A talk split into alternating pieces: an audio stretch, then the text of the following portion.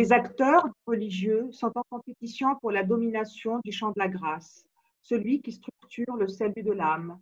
Ils haranguent les foules dans les mosquées, contrôlent secrètement les mœurs, propagent des idéaux de la plus belle des religions, montent au créneau contre les athées, les hérétiques, les libres penseurs, les francophones, les sionistes, les droits les renégats vendus à l'Occident, les libertaires, les homosexuels, les femmes, les prostituées, les gauchistes. Notre invité est aujourd'hui Hamad Irdissi, professeur émérite, politologue et islamologue, à son actif une quinzaine d'ouvrages, dont le dernier, paru cette année, s'intitule L'invention des modernités en islam. Bonjour Hamad Irdissi, ravi de vous avoir parmi nous aujourd'hui. Bonjour Maya, moi aussi. C'est un grand plaisir de, converser avec vous. Hamad Irdissi, en copiant cette citation de vous, tirée de votre ouvrage L'exception islamique que j'ai choisi euh, comme exergue, je ne sais pas pourquoi, m'est venu en tête un autre système totalisant, globalisant auquel vous avez appartenu vous-même dans votre jeunesse, l'extrême gauche. Est-ce que je dois chasser cette pensée impure d'un revers de main, Hamad Non, les deux configurations appartiennent à deux généalogies totalement différentes. C'est pas que je renie ce passé, je l'assume totalement. Seulement, la généalogie du marxisme-léninisme, qui est une forme, bien sûr, qui a débouché sur un totalitarisme, est une matrice euh, humaniste. Euh, c'est un prolongement, euh, un, gauchissement, une déviation, si vous voulez, de, de la matrice des Lumières et de l'humanisme universel. Ce n'est pas le cas euh, du système euh, totalitaire ou entre guillemets euh, totalisant et islamiste. Il vient d'une certaine lecture de la tradition qui est, pour la résumer, fanatique. Mhm. Mais, la structure, je parle de la structure mentale nécessaire à cette appartenance, à cette manière d'avoir foi sans discussion dans un système global, n'est-ce pas la même chose? Au niveau de la croyance, toutes les croyances, je ne dis pas que toutes se valent, mais toutes les, toutes, toutefois euh, impliquent forcément un engagement au-delà de la raison. Euh, euh, sinon, on, ne comprendrait pas ce que c'est, par exemple, dans le protestantisme même dans le catholicisme, la notion de grâce. D'où vient? Elle est irrationnelle. Elle ne fait pas partie du libre arbitre. C'est quelque chose, un don du ciel. Donc, toutefois, aussi, disons aussi libérale soit-elle, entre guillemets, peut, peut, si elle est poussée à, à, son extrême, peut déboucher sur une forme de fanatisme. Et mhm. nous devons nous prémunir constamment de cela. Et je pense que euh, c'est aussi, c'est cela aussi l'exercice de la pensée, euh, se remettre continuellement en, en, en, question pour pouvoir euh, se détacher des, des, des mauvais travers, des choses qui, des, choses, des, travers idéologiques, des, des, retards dans la conception du monde, des, voilà, se libérer des, de, de, ce qui entrave la liberté. Mmh. Euh, ce puritanisme, purisme, volonté de contrôle total, volonté de, contrôle tout court que vous avez connu dans votre jeunesse en appartenant à, l'extrême gauche. Vous avez même voulu contrôler euh, la manière dont vous mangiez. Vous aviez des listes. Vous aviez des listes. Je n'ai pas appliqué ce programme. Oui, qui énuméraient euh, les denrées auxquelles vous aviez droit par jour. Oui, Donc, est-ce que, oui, mais ce système, Hamadir d'ici, auquel vous avez adhéré, est-ce que, auquel vous avez succombé dans votre jeunesse Est-ce qu'il vous a donné du matériel cognitif pour mieux analyser l'islamisme aujourd'hui? En partie, en partie, si. Si quelqu'un se libère d'un carcan, il est mieux à même de comprendre toute la, euh, toute la logique, toute, toute logique carcérale. Euh, effectivement, ça m'a aidé. Euh, mais encore une fois, je pense que la comparaison n'est pas élective entre les deux systèmes, mais franchement, c'est comme par exemple renvoyer dos à dos le marxisme et le, et le, et le disons, et, la, le nazisme, en disant, voilà, ils appartiennent à la même, ou euh, le marxisme, parce que le marxisme est une idéologie, c'est pas un système, disons, le, le, le marxisme est une autre idéologie d'extrême droite Gobineau en disant que c'est le même système. Il y a quand même, même si quelque part il y a un même, une même mécanique, la, la, la machine à penser n'est pas la même. L'automatisme peut être le même, mais la machine à penser n'est pas la même. Hamad Irdish, en 78, vous êtes condamné avec vos amis du groupuscule Shala à des peines de, de prison. Est-ce que c'est cette condamnation qui va vous éloigner de cette mouvance ou des, des déceptions accumulées ou une manière. Des euh, déceptions accumulées, non. Été condamné alors que j'étais en France. Oui. Euh, voilà, c'est un parcours. Euh, c'est bien de passer par la, la, le, sirat mustaqim, passer par le chemin de croix pour la rédemption. Euh, ceux qui n'ont pas connu ne peuvent pas, je pense, peuvent, je ne vais pas les critiquer. Euh, ceux qui ont connu ce chemin, cette voie, euh, cet égarement, sont mieux à même de pouvoir comprendre tous les égarements et toutes les déviations. Mais je pense qu'on va pas, qu'on va s'attarder indéfiniment sur cette séquence. C'est très intéressant, c'est très intéressant parce que pour moi, ce qui est intéressant, c'est le parallèle. En fait, c'est le parallèle qui m'a toujours interpellé, c'est cet mécanisme euh, d'appartenance à des systèmes totaux, globaux, euh, qui, qui m'a toujours intéressé. Aujourd'hui, quand Olivier Roy dit que ces jeunes qui partent en Syrie, ils partent en Syrie parce que c'est aujourd'hui la seule cause sur le marché, comme dans les années 60-70, la seule cause sur le marché était le communisme. Cette voix m'interpelle. C'est je ne veux pas revenir à la même histoire. C'est-à-dire, ce n'est pas parce qu'il y a la même, le même exil intérieur ou euh, dans la société qu'il y a la même passion révolutionnaire et le même mécanisme euh, et le même réflexes que forcément ils appartiennent à la même structure mentale.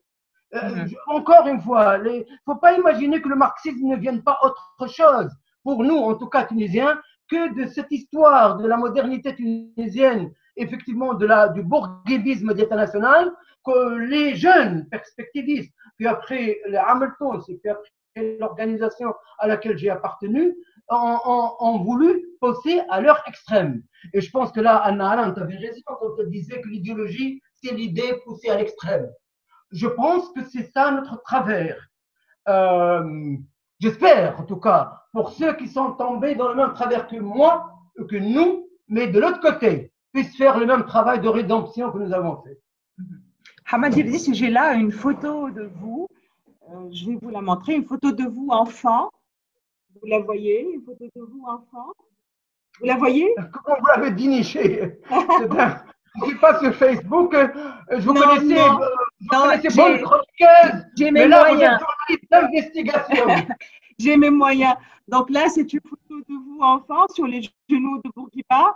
Élève brillant, vous avez été invité à, à chanter l'hymne national euh, devant Bourguiba. Je ne suis pas élève brillant, j'étais à la maternelle Ma mère m'a emmené, parce qu'elle était membre de l'UNFT, à, à l'école maternelle où l'enseignement était à l'époque, où l'éducation était gratuite et obligatoire, et que, dans l'enthousiasme, et que j'avais à peine que 5 ans quand Bourguiba était venu à la Marsa. Il a, été au cinéma de la Marsa, parce qu'évidemment, ça correspondait à la, veille de, l'indépendance, ou le jour même, ou le mois même de l'indépendance, pas de l'indépendance, de la proclamation de la République effectivement, je suis monté sur l'estrade et je lui ai chanté l'hymne national.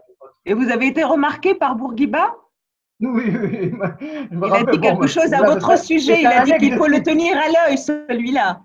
Non, non, mais dans le bon sens. Mais... ben justement, c'est pour vous dire que ne se trompez pas, parce que bien d'années après, vous allez bien le mécontenter pour Guiba. Euh, Est-ce que vous adhérez à cette phrase de Nordim Khadr que vous êtes les enfants illégitimes de Bourguiba? Absolument. Absolument. Absolument. Nous sommes les enfants illégitimes de, de Bourguignon. Et je vais vous raconter, puisqu'on est encore dans l'anecdotique, euh, euh, ma mère euh, s'arrangeait toujours à mettre cette photo juste derrière et que moi, que j'enlevais systématiquement. Et cette photo, je l'ai remise moi-même le jour où Bourguiba a été destitué. L'enfant illégitime est devenu un orphelin. Hamad pourquoi en parler de de gauche de cette gauche, à, de cette gauche à laquelle vous avez adhéré. Pourquoi la gauche n'a jamais euh, pris en Tunisie, sur le sol tunisien? Est-ce une greffe euh, il n'a pas pris? Oui. Euh, il y a l'explication. Écoutez, ça veut dire quoi, n'a pas pris? Ça veut dire n'a pas fait souche ou bien n'a pas fait la révolution Tout en même temps, aujourd'hui, quand on voit que les gens qui devraient voter à gauche votent à droite, et ceci n'est pas nouveau. Ceci a toujours été. aujourd'hui, il y a certes une droitisation, mais les choses ont à peu près été toujours comme ça.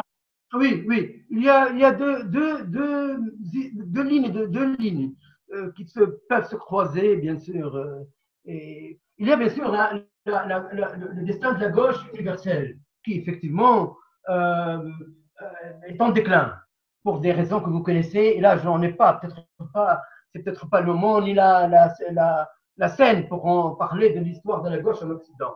Et puis, mais évidemment, les causes ne sont probablement pas les mêmes, mais chez nous, moi je pense que la grande, la grande, le, talent d'Achille de la gauche, c'est qu'elle n'a pas pu prendre souche dans la, dans la profondeur, soit sociologique de la société, parce qu'il n'y a pas de classe ouvrière au sens marxiste, etc., et donc porteur de cette idéologie, mais également à cause de la tradition culturelle, religieuse, conservatrice, et qui a besoin de peut-être beaucoup de temps, mais ça a été, la gauche a été un grand, un grand, un grand euh, euh, levier, un grand levier pour la modernité la démocratie en Tunisie.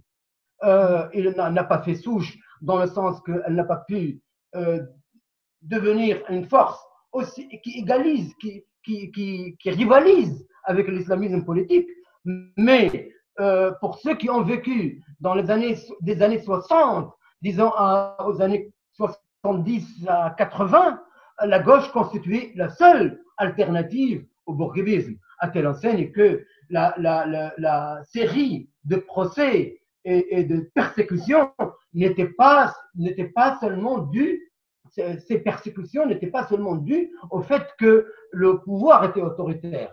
Parce qu'effectivement, cette jeunesse qui est, à s'alimenter, à se reproduire, et ce qui nous a manqué maintenant, c'est la, reproduction qui pouvait se reproduire constamment, représenter une, alternative. Euh, et, là, on peut évidemment euh, épiloguer. Si jamais il, y avait eu des élections démocratiques dans les années 70, il y a fort à, à parier que la gauche les aurait emportés au la main.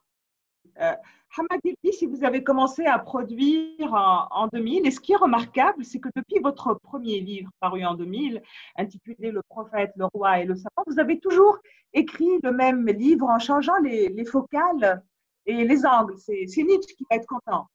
Oui, c'est Nietzsche. On n'écrit jamais qu'un seul livre, tout le reste sont des commentaires, etc. Non, mais à chaque fois, j'ai pris un, j'ai pris soit, comme vous dites, un angle d'attaque, soit un objet particularisé.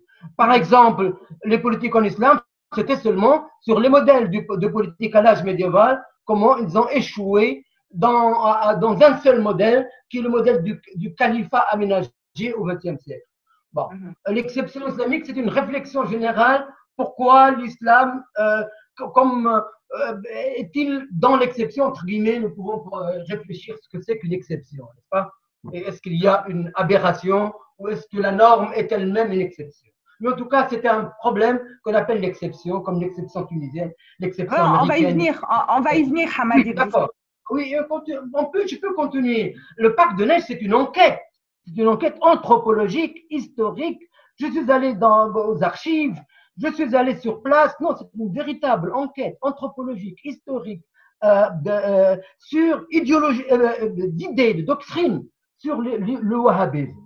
Donc on peut, effectivement, tous les, tous les auteurs, encore une fois, sont à peu près habités par un. La seule manière de le faire, c'est de changer de terrain empirique. Foucault, on peut dire qu'il n'a écrit que qu'un seul livre, Claude Lévi-Strauss qu'un seul livre, mais en changeant, et ça peut-être l'avantage, pas des philosophes, ça c'est l'avantage des, des, de ceux qui travaillent sur les sciences humaines ceux qui sont, qui, font les qui, qui sont, qui appartiennent aux sciences humaines. Ils ont l'avantage de changer d'objet empirique. Le philosophe, ils sont trop dans la redondance. Mhm. Hamad dit cette obsession scientifique de comprendre les apories de, l'islam correspond-elle plus à un besoin réel de comprendre ou s'inscrit-elle plus dans une démarche euh, intellectuelle engagée, une démarche militante en quelque sorte? Euh, excellente question, excellente question vous me permettez. je, pense que c'est les deux. Parce qu'effectivement, j'étais militant et d'ailleurs, c'est peut-être, je ne sais pas si c'est un travers ou ça m'a enrichi intellectuellement, mais je ne pouvais pas concevoir l'exercice de la pensée en dehors du monde de l'action. Donc, je n'étais pas ce qu'on appelle, euh, comme en France, le spectateur engagé, n'est-ce pas? Euh, Je n'étais pas non plus euh, Sartre au sens où un grand philosophe descend dans l'arène pour apporter ses idées ou son concours ou, sa, son aura au panier de, du militantisme. Non, j'étais mi-militant, mi-intellectuel. Vous avez raison. Et, j'ai fait, euh, j'avais commencé par une thèse, effectivement, qui s'intéressait à l'histoire de la pensée arabo-islamique. N'oublie pas que la gauche tunisienne a voulu, et même arabe, a voulu s'ancrer dans la tradition. Tradition dans le sens héritage, n'est-ce pas, legs culturel. Et donc, l'histoire de la, de, la, de la modernité en islam, ou l'histoire de la pensée en islam, euh, aussi bien à l'âge médiéval que, euh, dans les, temps modernes, a, toujours passionné les, militants de gauche. Et donc, j'étais effectivement dans ces deux, dans ces euh, configurations, ces deux volets, ou deux parcours, c'est mieux, deux parcours et qui évidemment ont, essayé de, se rapprocher le plus jusqu'à ce que, à ce que ça donne ce que j'ai pu faire euh, au niveau de l'écriture. Voilà. Mais un des grands axes. Ça, ça, ça, ça, répond à la fois à un souci de vérité, à une quête de vérité, mais en même temps à un, un positionnement idéologique. Oui un des grands axes de vos travaux, Hamad Dirdissi, est le rapport entre l'islam et, la modernité. Vous-même, vous dites que la modernité est une angoisse pour l'islam. Pourquoi? Parce que c'est une, une, une, civilisation qui a eu son, moment de gloire à l'âge médiéval. Il est difficile pour les sociétés qui ont été destituées, comme la Chine, Regardez ce quel, prix elle est en train de payer pour pouvoir se réinsérer dans les temps modernes. Il est difficile pour les grandes civilisations, comme la civilisation mongole qui a totalement disparu, euh, d'autres civilisations, il est difficile pour des civilisations qui, en l'âge médiéval, ont brillé de mille feux, il leur est difficile de à la fois supporter la, la, les temps modernes pour pouvoir s'y insérer et digérer, entre guillemets, digérer, hein, euh, euh, métaboliser, si vous voulez, la, la, la, le fait qu'elles soient destituées ou le fait qu'elles ne sont plus euh, Hegel disait, chaque, société ne fait époque qu'une seule fois. Chaque culture ne fait époque qu'une seule fois. L'islam a fait époque une fois. A-t-il les moyens de le faire de le refaire ou de se refaire? Ça, c'est la belle question. Et c'est la grande question qui est posée à l'Inde, à la Chine, à toutes les civilisations que Husserl appelle les types, les types imaginables. Inde, Islam, Chine, euh, Papou, etc. Donc, ce sont des civilisations qui ont euh, un défi de pouvoir redevenir, sinon ce qu'elles étaient, du moins d'être de leur temps. Et c'est là où, effectivement, la question de la modernité se pose. Mhm. Est-ce dans ce sens que vous parlez de la tragédie de l'islam, Hamad Yerdissi Oui, c'est dans ce sens-là que, effectivement, vous savez que dans la tragédie, le concept de tragédie, quand il a été traduit, il a été traduit par, par Higé euh, à l'âge médiéval, quand ils ont traduit la poétique d'Aristote. Mais évidemment. On n'avait pas euh, les termes dans notre culture. Euh, non, mais ils n'avaient pas trop. On n'avait pas de correspondant, d'équivalent. Elle m'a dit l'éloge et la, la, et évidemment la critique ou, si, si vous voulez, euh, l'invective. L'hygiène, ce n'est pas l'invective. Mhm. C'est plus fort. Non, c'est oui, c'est les défauts, la, la, poésie des, euh, de, la malédiction. C'est une poésie qui, qui, dit les défauts de l'autre, qui, qui, est dans l'invective. Hein. Donc, donc, ils ont traduit comédie et tragédie par Nadir et euh, Panégyrique. Et, mais ce n'est pas la tragédie que j'ai. Le terme tragédie, je ne l'ai pas utilisé dans ce sens. Je l'ai utilisé dans le sens tragédie moderne, au sens où on parle Zimmel. Zimmel, la tragédie de la culture, c'est que elle sort de l'esprit humain, puis après l'accable, il n'arrive plus à s'en libérer.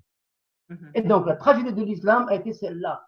Son esprit s'est ankylosé et il n'a pas pu, euh, dans les temps modernes, pouvoir euh, être de son temps.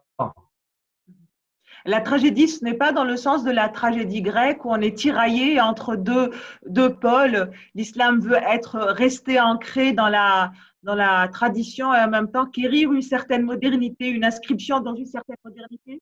Absolument, absolument. C'est le modus operandi, aussi, si vous voulez, la, base, c'est ce que je viens d'indiquer. La question, euh, la manière, euh, le protocole, euh, l'épistémologie, la logique, euh, la culture va se structurer autour de cela. Comment?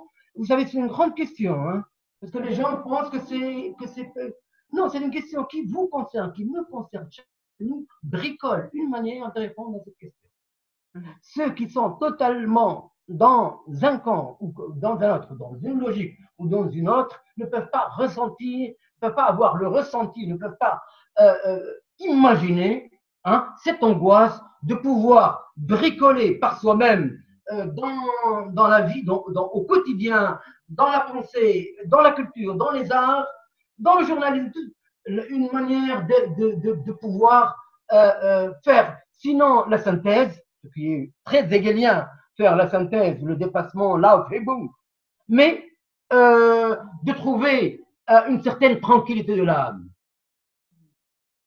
Mais cette tragédie Hamadidi, n'a-t-elle commencé réellement qu'au XIXe siècle, comme le disent euh, certains, lorsque on a été confronté à cette Europe, à cette modernité nouvelle pour nous, ou a-t-elle commencé beaucoup plus tôt, on peut dire au IVe siècle, lors de la fermeture de la porte de l'Ishtihed, pour être dans une traduction littérale? Je, suis, euh, euh, Maya, je suis, j'ai fait un peu d'études historiques de toutes ces questions. La porte de l'Ishtihed, c'est une métaphore. Mm. Oui, justement, je vous ai dit, voilà. Ok, mm. c'est une métaphore. Les portes de l'Ijtihad n'ont jamais été fermées. Euh, encore faut-il les, fallait les ouvrir pour les refermer. Exactement. Fallait-il que ça existe? Oui, oui, donc. Non, mais euh, c'est la manière avec laquelle ils ont perçu. Toute une question de perception. À l'âge médiéval, quand par exemple, voilà, c'est une scène euh, que j'ai racontée dans un de mes livres, et de toute ce n'est pas la mienne, ce je n'ai fait que reprendre des, des, thèses ou des analyses ou des faits. Euh, je ne suis qu'un intermédiaire dans tout ça, n'est-ce pas? Mais la scène, quand par exemple Monaco, où les, les croisés envahissent entre guillemets le, monde islamique, c'est pas entre guillemets, ils l'envahissent, et que le monde est, euh, islamique, ou que l'islam, entre guillemets, euh, euh, est défait. Quel est le, quel est le, quelle, est la, quelle est la réaction? C'est rien, c'est un, un, peu de paille. Ça n'a pas, ça les a pas, ils n'ont pas subi aucun trauma. Ils n'ont pas ressenti cela comme un, comme un, coup, un, coup fatal ou un, une, crise euh, de la culture. Ils l'ont ressenti comme, comme, dans une guerre, euh, comme un épisode, comme tout autre, même la destruction de Bagdad. Donc, alors que Napoléon, avec à peine quelques milliers d'hommes, mais avec une supériorité euh, intellectuelle, c'est-à-dire scientifique, intellectuelle, pas dans le sens qu'ils sont qu'il est supérieur intellectuellement au sens que supérieur inférieur. Non, Scientifique, technologique. Euh, Absolument, pas seulement technologique, mais une certaine vision du monde hmm. a, subjugué le pays islamique et les pays arabes, parce qu'effectivement, il y a là ce qu'on appelait, je n'ai pas, ce que tous les euh, observateurs s'accordent à dire, le choc de la modernité, il y a, il y a une civilisation ou une, société ou une culture ou un État ou un pays qui nous est littéralement absolument supérieur, sauf en religion, quelqu'un va négocier notre manière de réformer la religion. Et là, c'est ça, c'est ça le, le, le, grand problème de l'islam depuis le 19e siècle. Les termes du, du, du, du, les termes du, débat ou de la question n'ont pas bougé d'un iota. Les réponses, par contre, euh, ont, ont, été différentes et elles ont été aménagées selon les, les là, là, on avait parlé de l'idéologie, c'était la réponse marxiste. Mm-hmm. On avait parlé d'islamisme, c'était la réponse islamiste. Au 19e siècle, il y avait la réponse réformiste. Au début du 20e, il y avait la réponse libérale, moderniste, laïque. Vous voyez Donc, à chacun, chacun essaye de donner une réponse. Vous avez la réponse aujourd'hui impériale de la Turquie. C'est le même projet, la même, c'est pas, c'est une forme de réponse, une certaine réponse à la même question. Donc, depuis le 19e siècle, c'est en cela qu'il y a que les, ce qu'on appelait, ce qu'on appelle dans les sciences, dans les sciences, dans l'histoire des sciences, un changement de paradigme. Il y a au 19e siècle un changement de paradigme. Donc, quand vous me posez la question si ce n'est pas, si ça n'a pas, n'avait pas eu lieu par le passé, que si, est-ce que nous avions euh, euh, vécu une situation similaire, je vous réponds absolument pas. Au niveau factuel, on a comme si on peut imaginer qu'il y a des similitudes, mais pas, ça n'appartient pas à la même épistémologie. Voilà. Hamad dit c'est ce rapport biaisé, ce rapport malade de l'islam à la modernité qui est parfaitement illustré euh, du reste par tous ces efforts fournis par l'islam institutionnel à, démontrer sa compatibilité avec des concepts modernes, euh, les droits de l'homme, euh, la démocratie, le féminisme. Vous dites vous-même que la faute originelle de ce que vous appelez exception islamique est justement ce discours conciliatoire. oui. Oui. Oui, mais il y a, j'ai fait aussi un chapitre sur la, le Japon, dans lequel. On, va y venir. On, va y venir, Hamadir d'ici. Mais cette démarche conciliatoire, quels sont ses ressorts?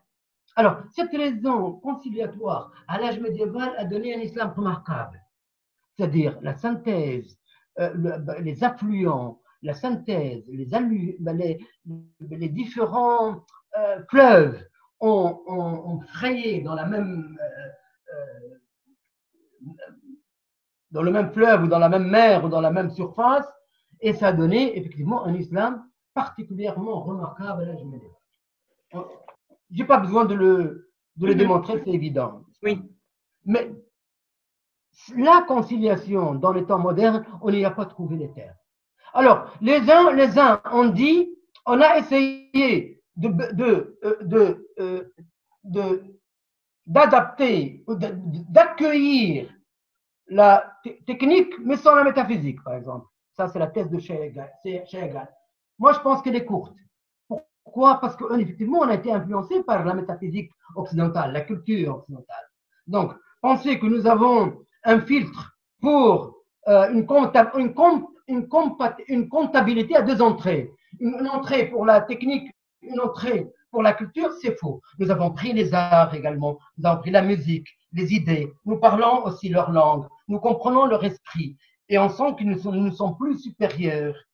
Non, donc, cette idée, non. La conciliation, le, bricolage n'a pas. Si j'avais la, solution, si j'avais la potion magique, je, je l'aurais dit, je, je vous l'aurais donné. Mais je vois que, contrairement à d'autres civilisations, nous n'avons pas réussi la conciliation.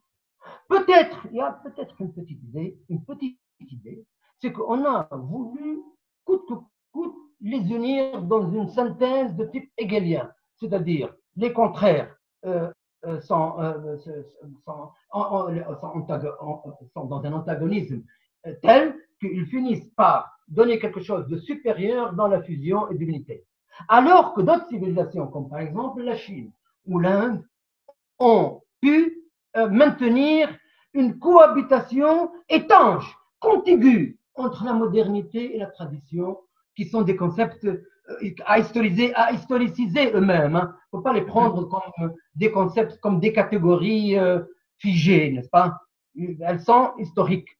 Elles sont construites historiquement par un ensemble d'accumulations. Euh, la tradition s'invente continuellement et la modernité a une histoire. Mhm. Et vous parlez de Chine. Oui, oui, allez-y, Hamad allez-y. Mais ça, je, je vois par exemple qu'en Inde, on peut être traditionnel euh, sur, euh, sur un segment de la vie, dans, un, dans une situation. Et les, Japonais l'ont parfaitement réussi. Et là, je vais plus loin encore. Et là, c'était pour, vous me permettez de parler d'encore du Japon. J'avais fait un séjour aux États-Unis d'Amérique j'ai travaillé pendant six mois sur l'exception japonaise. Donc, je connais pas assez bien l'histoire du Japon. Et quand vous faites une comparaison, vous trouvez que nous avons, ils ont eu la constitution comme nous, mais comme nous, après nous, 1889. Alors que nous, c'est 1861. N'est-ce pas? En Turquie, c'est 1876. Autre chose, la constitution a été lue devant le l'empereur, le, alors qu'aucun ne savait, ne connaissait son contenu. Donc, il n'y avait même pas ce qu'on appelle en Tunisie un effort interne. Il y a quelqu'un qui l'a rédigé, etc. Donc, armée japonaise, armée occidentale, âme japonaise. C'était ça le mot d'ordre du Japon. Et donc, à ce jour, le, japonais, il y a eu quelque chose de plus, important. Et ça, c'est décisif. Je ne vais pas euh, faire une conférence sur le Japon, mais ça, c'est décisif pour le Japon. Il y a ce qu'on appelle l'IE, I, E accent aigu, E accent aigu. L'IE, c'est quoi? C'est la, c'est la logique euh, paternaliste de, de, de, de, la domesticité qui est à l'intérieur entre l'homme le, le, le, et la femme, qui est une vie traditionnelle que vous connaissez, qu'on connaît tous, et qui a été, qui est passée du privé au public et de la culture à l'économie. Et on a dit, c'est ça le, secret du Japon. Le Japon, son secret, c'est qu'il régit la technique ou le monde de l'industrie et de l'économie par les valeurs hiérarchiques d'obéissance et de discipline et euh, euh, d'autorité qui existent dans le domaine domestique. Donc, il y a eu une colonisation du domaine privé, du domaine public ou du domaine de l'entreprise de par les valeurs hiérarchiques de la vie domestique. Voilà le, secret du Japon, tel que je l'ai lu, tel que j'ai pas, je l'ai pensé, tel que je lu dans les livres qui en ont parlé. Pas? Pour ce qui est du monde islamique, si vous faites la comparaison, vous trouvez que ça, ce n'est pas ça, oui. On n'a ni obéi aux règles de l'économie, de la rigueur économique, du coût-bénéfice, du capitalisme euh, euh, entrepreneurial.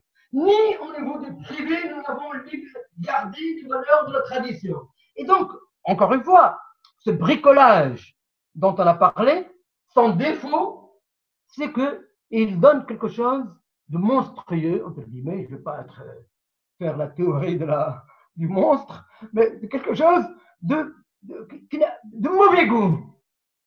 Hein? Vous restez toujours dans la sphère esthétique. Kitsch. De mauvais goût, kitsch.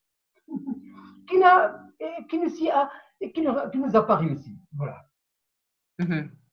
Mais dans, dans, votre ouvrage, L'exception islamique, Hamad Ibdi, si vous essayez de comprendre pourquoi, à l'exception de toutes les autres civilisations, et comme on le voit, vous avez étudié d'autres civilisations, pourquoi, à l'exception de toutes les civilisations, la civilisation islamique stagne, ne bouge pas? Mais quand vous parlez de civilisation islamique, le terme moi-même m'a interpellé. La civilisation islamique, c'est l'ère euh, géographique dominée par l'islam, ce n'est que ça? C'est une bonne question. Là aussi, il y a un grand problème de la définition de la civilisation islamique, de la culture islamique de l'islam. Chaque fois qu'on en parle, c'est effectivement, c'est après tout plusieurs langues, euh, plusieurs langues, euh, euh, plusieurs pays, 58, 54, 55 pays, trois continents, plusieurs continents, l'Asie, l'Afrique, et même l'Europe si on compte la, la Turquie.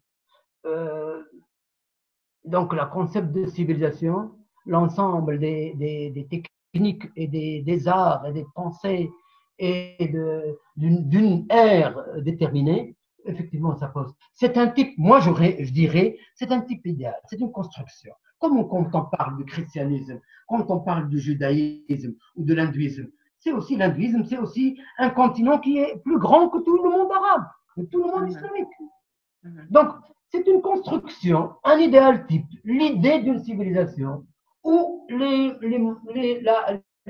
culture, ce qui unit diverses cultures différentes, c'est-à-dire turc ou, ou arabe ou, euh, ou, euh, euh, ou pakistanaises, sont des cultures différentes, même des, des ethnies, mais on peut dire qu'ils sont liés par une certaine représentation du monde qu'on peut appeler la civilisation.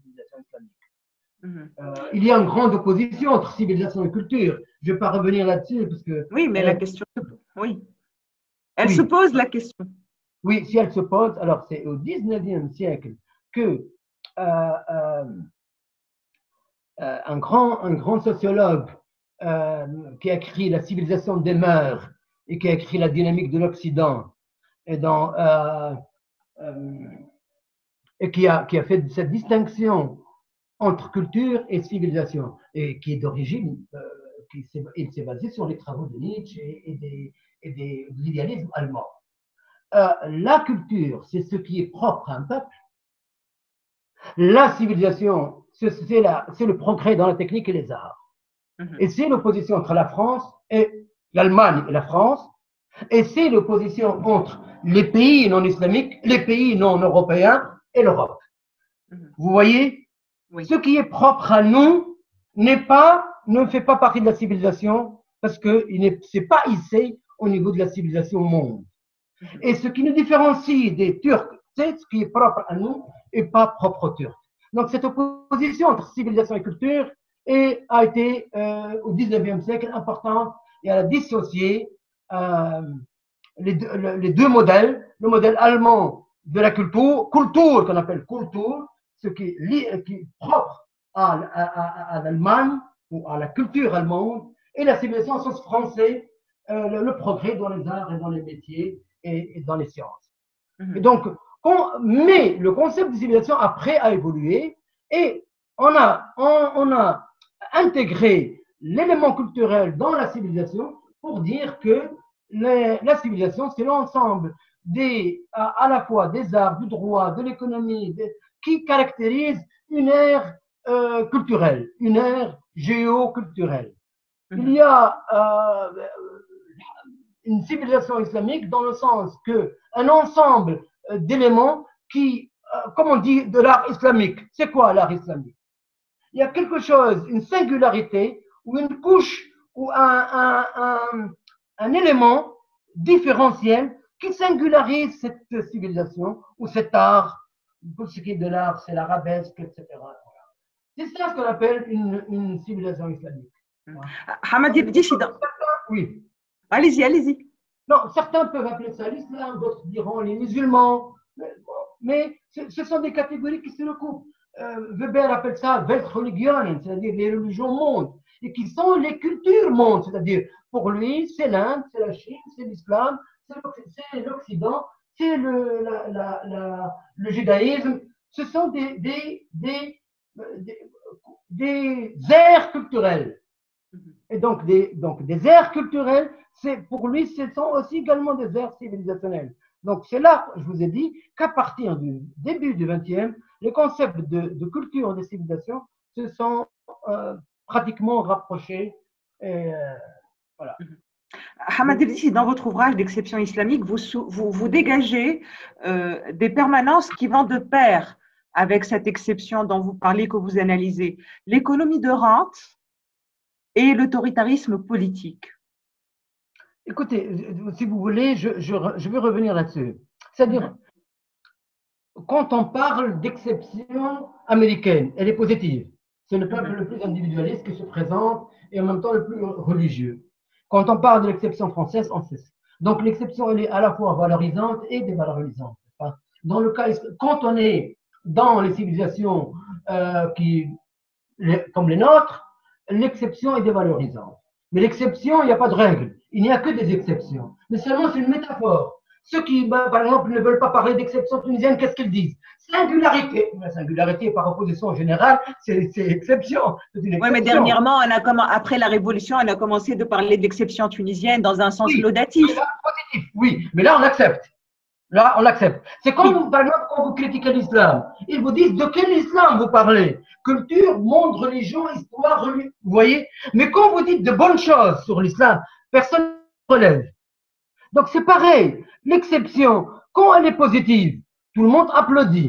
Ah, quel génie Comment il a pu, comment il a pu pénétrer l'âme de l'islam Mais si vous critiquez, Qu'est-ce que c'est que cette exception? Il n'y a pas que des exceptions, il n'y a pas de loi. La loi est elle-même une aberration. Euh, Quelqu'un comme Gellner a dit qu'effectivement, nous, occidentaux, l'Occident est une aberration dans l'histoire de l'humanité. Effectivement, c'est une exception, l'Occident. Donc, quand on parle de l'exception islamique, c'est dans le sens négatif. Et c'est, généralement, on en a parlé euh, politiquement, c'est-à-dire on a considéré que c'est une exception autoritaire j'ai voulu élargir le spectre de l'exception en faisant une réflexion euh, globale sur l'ensemble des aspects de la civilisation islamique. Donc j'ai fait l'économie, le, le djihad, la culture, l'esprit guerrier, l'esprit djihadiste, euh, l'exception. Alors économique, oui, l'économie de rente. Nous, nous sommes pratiquement, depuis l'âge médiéval, dans une économie de, de prébende et de rente euh, euh, qui a, qui a, qui s'est développé et qui se, prolonge dans les pays du Golfe comme une rente, comme, une, comme la seule source de revenus, et dans les autres pays comme une quasi-rente. Il y a peut-être un ou deux pays qui tentent aujourd'hui de sortir de cette économie rentière. La Turquie, parce que là, un minimum de semi-industrialisation, elle est rentrée dans une phase de semi-industrialisation, peut-être, mais là, je, ne suis pas sûr, parce que là, évidemment, c'est quelque chose que j'ai écrit depuis 1900, 2004, ça fait quand même, j'ai pas fait le, le, le, suivi du dossier économique, si vous voulez, peut-être peut l'Indonésie, mais je ne suis pas sûr. Ce n'est pas uniquement l'économie, euh, Hamadi d'ici. Quand j'ai abordé le sujet, au fait, c'est parce que vous avez euh, soulevé deux points, le, le, le point économique et le point politique, l'autoritarisme. Mais ce qui m'a interpellé, c'est que, c'est que force est de constater, Hamadi dit, c'est que même quand l'autoritarisme disparaît, l'exception demeure. Exemple, la révolution tunisienne, ce qui s'est passé en Tunisie après 2014. L'autoritarisme a peut-être disparu, on peut en discuter. Peut-être que ces mécanismes n'ont pas disparu, mais c'est tenant en, on peut dire qu'ils ont disparu, mais euh, l'exception demeure. Oui, oui. Euh, Comment expliquez-vous cela? L'économie de la rente, je vous ai dit, ça vient de très loin. Non, pour l'économie de la rente, on est d'accord, mais pour l'autoritarisme que vous dégagez comme point permanent qui accompagne l'exception, cette exception négative. Là, même en l'absence de l'autoritarisme, on reste quand même dans une exception négative. Aujourd'hui, euh, politiquement, nous sommes sortis euh, en partie. Moi, je pense que vous avez, vous avez dû sûrement euh, lu ce que j'ai l'islam incertain, et vous voyez que je ne suis pas dans, euh, dans la dans l'enthousiasme, dans la célébration d'une révolution exceptionnelle et inégalable. Non, je pense qu'on est en stand-by et nous sommes encore dans l'œil du cyclone et nous sommes à peine sorti de l'autoritarisme. En tant qu'exercice, je précise bien, en tant qu'exercice individuel de pouvoir, comme dictature individuelle. C'est-à-dire, nous avons aujourd'hui une procédure de la sélection de nos dirigeants.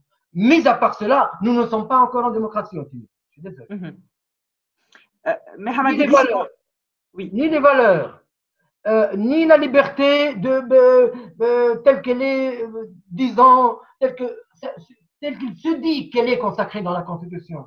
On peut multiplier, ni au niveau de la presse, ni au niveau des mœurs, de la corruption. Il y a seulement en Tunisie la possibilité de choisir nos les dirigeants, ce qui n'est pas une mince affaire, vous me direz. C'est déjà grand-chose, ou c'est-à-dire quelque chose d'important. Mais nous ne, sommes, nous, sommes, nous ne sommes pas dans une démocratie en Tunisie, nous sommes dans un post-autoritarisme. Hmm. Mais cette incapacité, Hamad Ibdis, à sortir euh, de cette exception, ne correspond-elle pas alors à un certain imaginaire euh, politique défaillant? Là, je vais être euh, traité d'essentialiste, mais bon. Non, non, oui, mais l'imaginaire n'est pas essentialiste. Essentialiste, comme vous dites, que c'est à cause de l'islam et de l'islam seulement. Mhm. D'accord? Mais quand vous dites que c'est à cause d'une certaine vision de l'islam, je suis désolé, si ce n'est pas ça, alors c'est quoi? Moi, je suis contre ce qu'on appelle les, les, explications euh, euh, par la structure. Tout on, ramène, on veut tout ramener à la scène économique. On veut tout ramener en termes marxistes. Permettez-moi. À l'infrastructure, n'est-ce pas? Qui détermine la superstructure. Voilà. Du coup, du coup, tous nos malheurs viennent de la bourgeoisie ou viennent de la violence Laquelle violence n'a aucun rapport avec la religion, qui n'a rien à voir avec le jihad, qui a toujours un rapport avec les, les, malfrats et les, et trabandos. Bon, attendez. Il y a effectivement un, croisement entre les causes structurelles et les causes culturelles. Ceux qui sont culturalistes ne voient que l'aspect islam, pour ne pas dire une certaine, l'islam ou une certaine vision de l'islam. Ceux qui sont structuralistes ne voient que les causes de type économico-social. Et ils sont aveugles. Vous leur dites, il y a un parti tunisien qui veut islamiser la société ou qui veut recourir à la violence. Vous dites, il faut comment ça se comprend par la pauvreté et par la misère et le chômage. Vous voyez le type d'explication? Vous dites, non, mais attendez, ils véhiculent une culture euh, euh, fanatique laquelle vient d'une certaine lecture de l'islam, qui est liée à l'éducation, au système euh, éducatif que nous avons depuis un temps. Non, ce n'est que la pauvreté. Donc, je pense que voilà, le croisement entre ces deux explications est la bonne, Maya, je crois, est la bonne direction.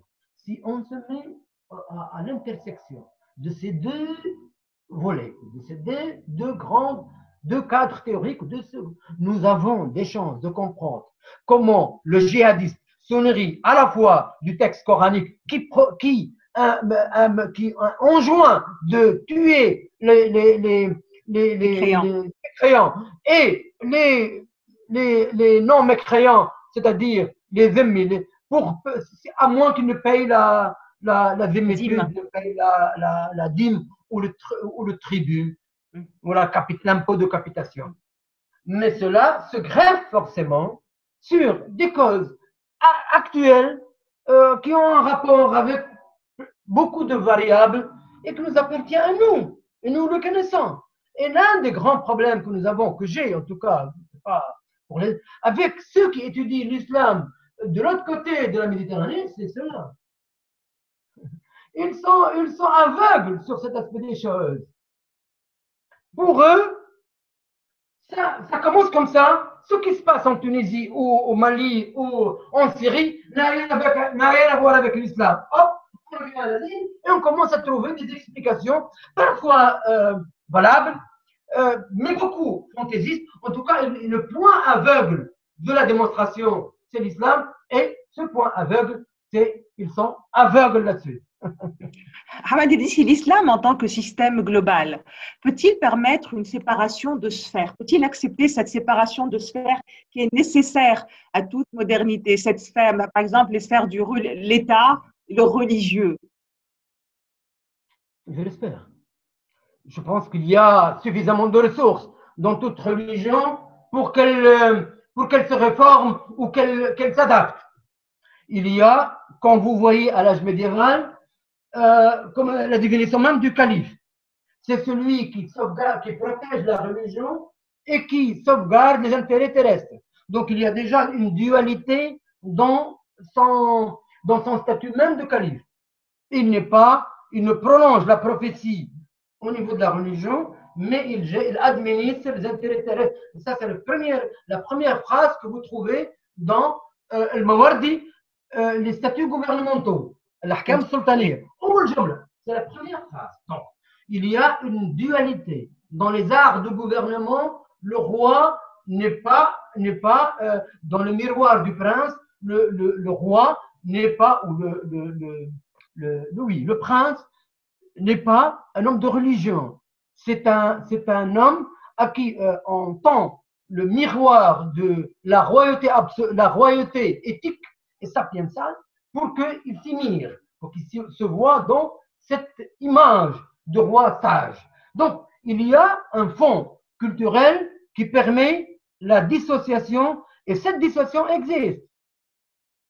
L'islam est devenu césaropapiste, entre guillemets, c'est-à-dire à la fois César et pape, avec le historique de l'islam lui-même.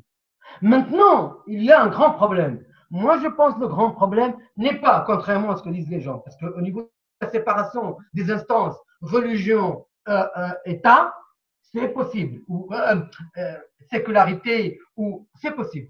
Le grand problème, c'est est-ce que l'État gère le culte ou pas? Est-ce que l'État a une vocation religieuse, des attributions religieuses ou pas? C'est au niveau de la liberté du culte et de la liberté des individus à l'intérieur du champ islamique que la vraie question se pose. Ce n'est pas une situation horizontale entre la religion et le prince. Le prince n'est pas effectivement un homme de religion en islam, mais il est légitimé par la religion, ou du moins la religion lui, est indifférente, ou en tout cas, il n'est pas hostile, et il n'est pas contre tout cela. Ça, c'est l'instance horizontale. C'est l'instance verticale qui pose problème c'est-à-dire la capacité non pas de l'État à être neutre, de, ne pas avoir de religion, mais la capacité de l'État qui, qui l'empêche d'intervenir dans la, liberté religieuse des personnes. C'est au fait la foi et la religion en tant que droit à liberté et non pas, que, et non pas comme droit de créance. Absolument absolument, comme droit, liberté, à l'intérieur de la société. Pas au niveau de l'instance étatique du genre euh, le calife ou le prince ou l'émir, même en Arabie Saoudite ou en Iran, n'est pas un homme de religion. Mais ce n'est pas ça la question. C'est est-ce que ce système-là permet que quelqu'un ne soit pas croyant? Euh, J'ai vu que, par exemple, dans, plusieurs de vos, euh, bah, bah, dans vos, Certains de vos interlocuteurs, à ceux que vous avez interviewés, ont parlé de ce, problème de la liberté de conscience dans nos pays. ça, c'est un véritable problème. Quand vous voyez cette jeune, Shaggy, qui évidemment pour quelque chose qui n'est même pas une parodie du Coran, qui, relève beaucoup plus de la, stylistique artistique que d'autres. Et, quand vous voyez le, le, le, bon rang quand vous voyez la, haine qu'on lui a portée, cette fille-là, probablement, j'espère pour elle, que pour les restants de sa vie, elle va être traumatisée par cette scène primitive, au sens freudien du terme, qu'elle a vécue. Et après, on vient nous dire qu'il y a l'article 6 de la Constitution qui permet, etc., que l'islam n'est pas contre la liberté, etc. Tout, tout, tout le, tout le, tout le, toute la rhétorique euh, constitutionnelle et, religieuse. Il y a un, discours euh, redondant et évidemment euh,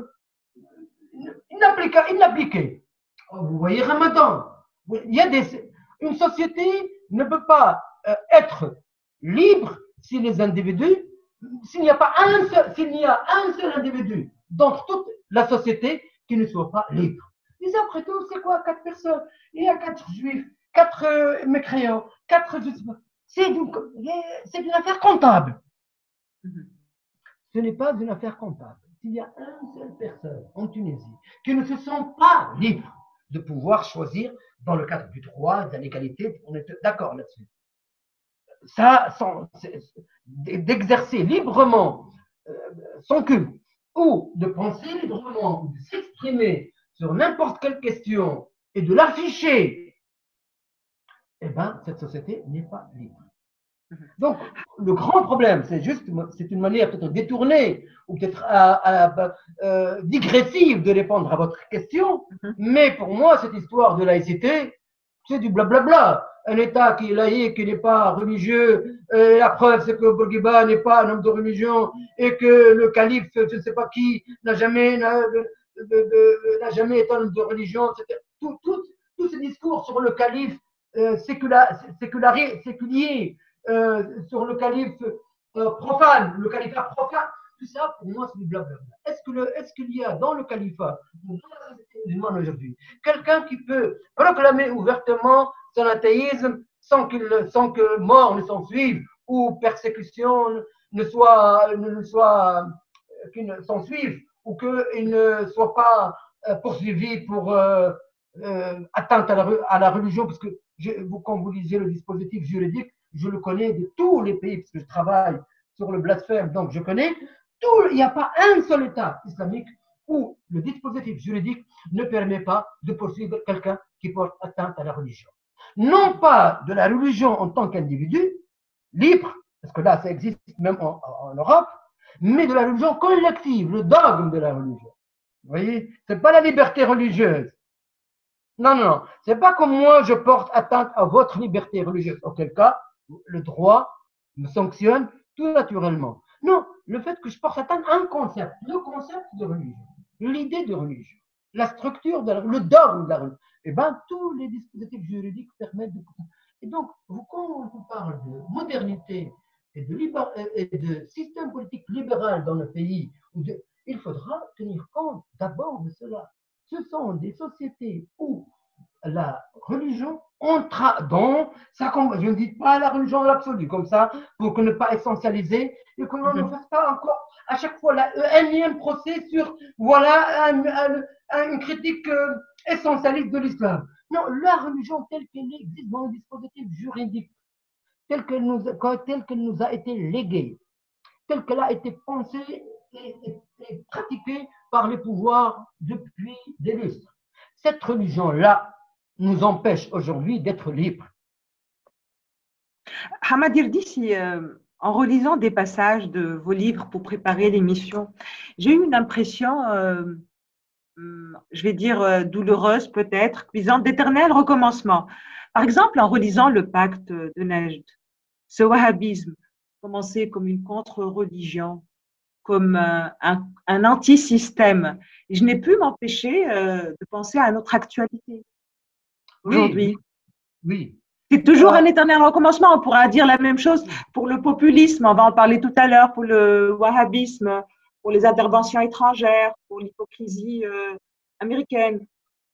Pour le wahhabisme, il y a un élément que vous, euh, que vous évoquez maintenant et que personne ne m'a posé cette question parce que c'est l'élément central et c'est ce qui m'a qui poussé à écrire. Les gens pensent que j'ai écrit un livre sur le wahhabisme parce que le wahhabisme est d'actualité. Non, ce qui m'a le plus intéressé, c'est comment une secte devient une communauté. C'est ça, le wahhabisme. Comment l'islam sectaire est devenu l'islam. Absolument. Et quand vous voyez à l'âge médiéval, qu'était le chiisme sinon une secte? Dans la configuration islamique orthodoxe Et maintenant, aujourd'hui, c'est une grande communauté. Et les sectes se calment, s'agissent, euh, euh, prennent de l'âge et elles sont soit absorbées par la communauté, soit elles font elles-mêmes communauté. Quand vous voyez le wahhabisme, le wahhabisme a commencé effectivement comme une secte à la fois rebelle, violente, euh, euh, qui allie à la fois le, brigandisme et le, fanatisme religieux, et qui finit par être un clergé obéissant à une monarchie euh, vieillotte, euh, euh, assise sur une rente pétrolière de, dimension mondiale, n'est-ce pas? C'est pareil chez nous. Vous voyez la NASA, comment Rajdranoshi commence par être un homme d'une extrême violence dans sa façon, de penser. Je pas faire l'enquête policière si, si, lui, il est derrière les assassinats ou pas. Non, mais quand vous le lisez, quand vous le suivez, c'était un homme qui portait un fanatisme religieux à toute épreuve. Il a défié le pouvoir politique sur aujourd'hui. Pourquoi Ranouchi n'a pas écrit une seule ligne depuis qu'il est rentré en Tunisie? Vous savez pourquoi? Parce qu'aucune ligne ne peut effacer ce qu'il a écrit dans les quatre ou cinq ouvrages.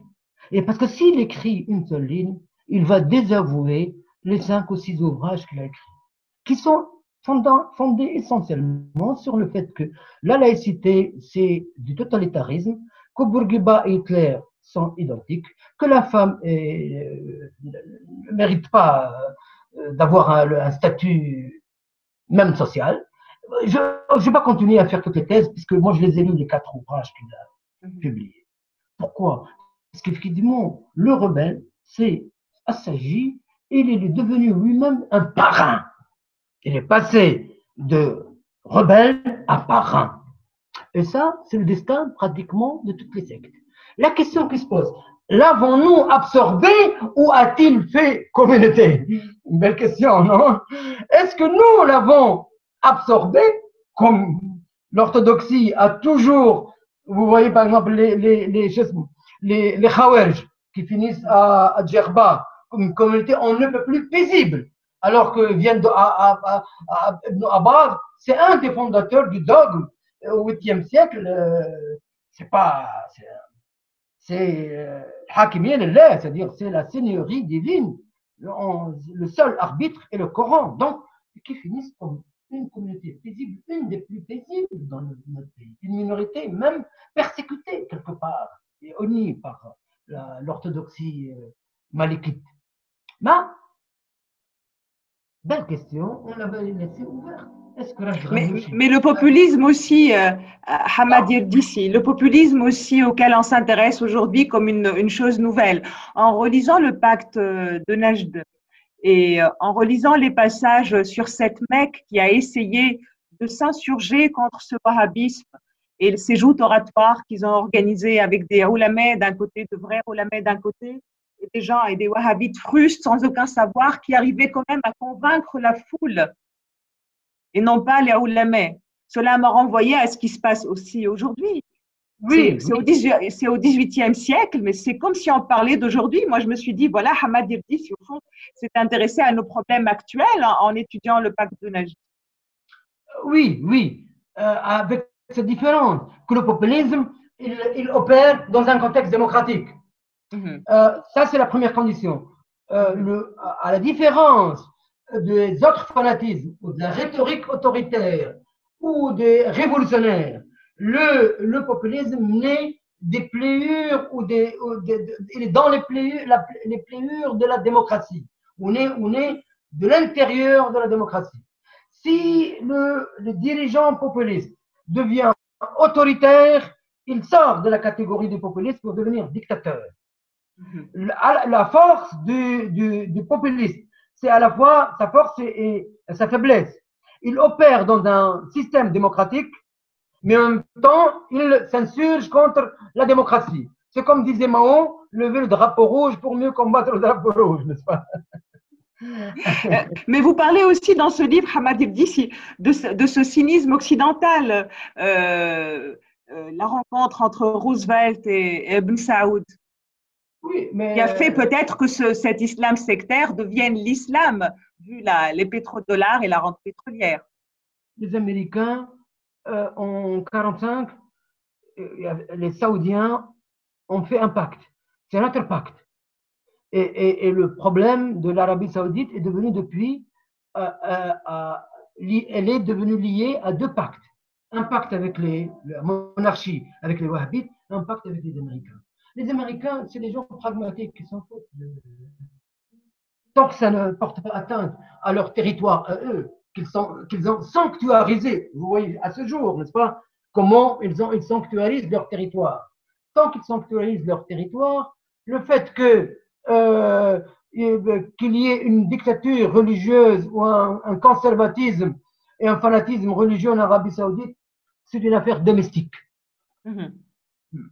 Et donc, ils ont, ils ont justement donné la possibilité à l'Arabie Saoudite de devenir la communauté, effectivement, à partir des années 50, avec évidemment le développement de l'industrie pétrolière, la capacité aussi à, recevoir, à, accueillir des millions par mois à la Amra el Hajj grâce aux moyens de transport modernes, l'avion. Oui, oui, ils, ont, ils leur ont donné, la, ils les ont aidés à, à dominer euh, le monde. S'installer. S'installer. Et vous voyez, quand vous voyez que la manière avec laquelle ils ont créé quelque chose comme 200 télévisions à, l'échelle du monde arabe et qu'ils ont envahi le monde arabe. Moi, par exemple, en ce moment, je travaille sur les fatwas, sur l'image, l'islam, etc., et sur le blasphème, etc. Le nombre de fatwas, Maya, le nombre de fatwas, de sites d'islamistes conservateurs, je ne parle pas des terroristes, sur qui, qui fournissent des arguments théologiques, entre guillemets, à, à, la haine, à l'hostilité, à, à toute, toute, forme de modernité dans le monde islamique, c'est quelque chose d'effarant. Et donc, l'une des raisons pour laquelle nous avons échoué, entre guillemets, nous, à pouvoir à, convaincre, c'est que nous n'avons pas les mêmes, les mêmes moyens. Nous n'avons pas les mêmes moyens. Hmm.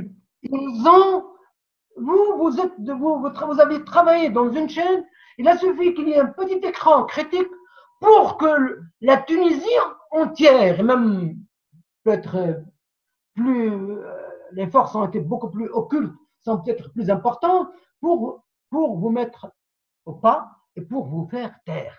Alors que ils ont des télévisions, des radios, des chaînes à n'en plus finir. C'est la raison, d'ailleurs, je, suis dans la digression, vous me permettez. C'est la raison pour laquelle aussi le projet Sharp, il a connu ici. C'est parce qu'il avait contre lui, contre ce projet, sa matérialisation, pas seulement l'autoritarisme de Ben Ali, il avait contre lui le fait qu'aujourd'hui, la socialisation de nos jeunes nous échappe totalement, Maya. Elle est aux mains des réseaux euh, euh, de télévision et de sites islamisants et islamistes conservateurs, pas islamistes terroristes. Non, non, écoutez, ils sont devenus très intelligents. Parce que ça, vous voulez que euh, Mark Zuckerberg veille au grain. Donc, c'est du, du salafisme religieux, c'est du salafisme culturel, c'est du salafisme idéologique, pas d'appel à la violence, mais l'inculcation des valeurs les plus rétrogrades. Marx Zuckerberg ne peut rien y faire. Donc voilà pourquoi aujourd'hui la bataille que nous menons, elle est disproportionnée. Comme vous posez la question au départ, la gauche, c'est aussi l'un de nos talents d'agir. Nous n'avons pas été capables de pouvoir, nous n'avons pas de force, nous n'avons pas d'État, nous n'avons pas de moyens financiers. Si quelqu'un me vous donnez à vous ou à moi euh, euh, la somme la plus dérisoire qu'elle soit, vous allez voir les réseaux mondiaux hein, faire passer mon boucle. Voilà. Nous sommes aujourd'hui face à des, pouvoirs et à des forces qui sont euh, euh beaucoup plus puissante au niveau, pas seulement religieux, mais aussi des moyens. Et ça, l'Arabie saoudite, le wahhabisme institutionnel, y, a, y contribue grandement. Merci Hamadir Dissi. Contrairement à toute attente, nous allons clore sur Hymne à la joie. C'est votre choix musical. oui, à la joie, parce qu'après tout, après ce, ce confinement, il faudra que garder espoir, mais également, c'est un grand souvenir pour moi. En 1981, j'étais à la place de la Sorbonne, au, café qui fait l'angle de la rue Soufflot, et je voyais Mitterrand monter la rue Soufflot, et puis après, l'hymne à la joie être joué par Birnbaum, ils ont distribué le texte de l'hymne à la joie, il y avait une petite pluie qui faisait très lyrique cette scène, qui rendait cette scène très lyrique. Et ça, c'est quelque chose qui est, qui est resté gravé dans ma mémoire. Merci beaucoup, Hamad Ibdissi. Merci pour ces propos euh, intelligents comme d'habitude. Euh, je vous remercie de nous avoir suivis. À la prochaine déconfinade. De revoir. Euh, nous allons nous quitter sur la musique de l'hymne à la joie, choix de notre invité aujourd'hui.